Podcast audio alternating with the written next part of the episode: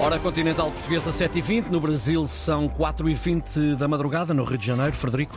O temporal no Brasil, Ricardo, fez 13 vítimas mortais nos últimos dias. O Rio de Janeiro foi afetado por chuvas fortes que provocaram inundações e também deslizamentos de terras.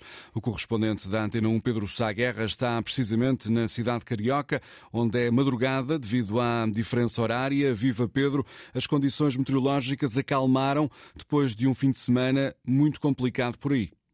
Viva, bom dia Frederico e um, Ricardo. Depois do fim de semana passado, onde nós vimos e assistimos um, períodos de chuva torrenciais em algumas zonas aqui da cidade do uh, Rio de Janeiro, por exemplo, para muitos brasileiros que vivem em Portugal, conhecem ou já ouviram falar, por exemplo, na Baixada Fluminense, na hum, zona norte do Rio e, sobretudo, na cidade de uh, Niterói. Eh, Niterói é uma cidade que fica do outro lado da Baía de eh, Guanabara e é tanto a Baixada Fluminense como eh, a cidade de Duque de Caxias. São regiões que ficam à volta da capital carioca, onde moram milhões de pessoas, tal como na Zona Norte, e são os locais onde vivem a maioria, onde vive a maioria da população mais eh, eh, carenciada, mais pobre do estado do eh, Rio de Janeiro. Para além das favelas, obviamente, na cidade de Duque de Caxias e noutra cidade, Belfort Roxo, digamos que fica hum, cidades que ficam a cerca de uma hora do centro do Rio de Janeiro, as, uh, os rios dessas hum, cidades transbordaram. Há ainda muitas ruas alagadas, apesar do um, calor tórrido que se sente aqui na capital uh, carioca. Ontem, por exemplo, uh, houve em várias regiões um, sensações térmicas que chegaram aos 50 graus. Na cidade de Duque de Coxias, ontem, por exemplo, vi uma, uma moradora em lágrimas dizendo que todos os anos, por esta altura, há estas chuvas.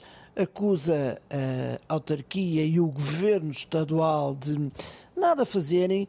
Confessava que já perdeu a conta à quantidade de vezes que teve de comprar eletrodomésticos, camas, sofás, enfim, tudo aquilo que normalmente desaparece com, um, com estes temporais. Esta tempestade também se sentiu na região serrana do uh, Rio de Janeiro, mas foi sobretudo um, em cidades e bairros construídos de uma forma absolutamente anárquica e ilegal, em zonas onde os solos são muito instáveis e depois acontece aquilo que vimos Há culpas do poder local? Sim, é evidente que há, isso é bem visível quando nós olhamos e vemos obras paradas há vários anos.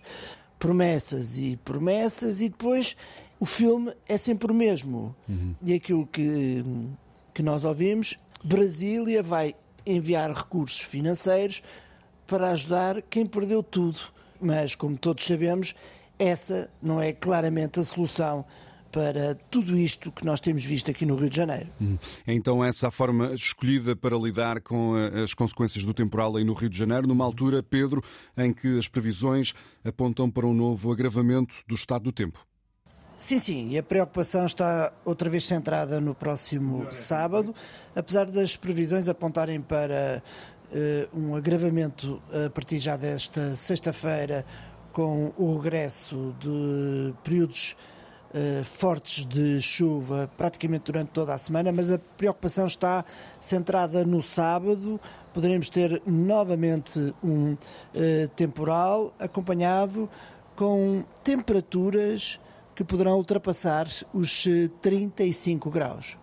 Obrigado, Pedro Saguerra, correspondente da Antena 1 no Rio de Janeiro, cidade por onde passamos no fuso horário de hoje e onde são menos 3 horas do que deste lado do Atlântico. Ricardo. Sim, são 4h25, estão 26 graus. A máxima hoje para o Rio de Janeiro é de 37 graus.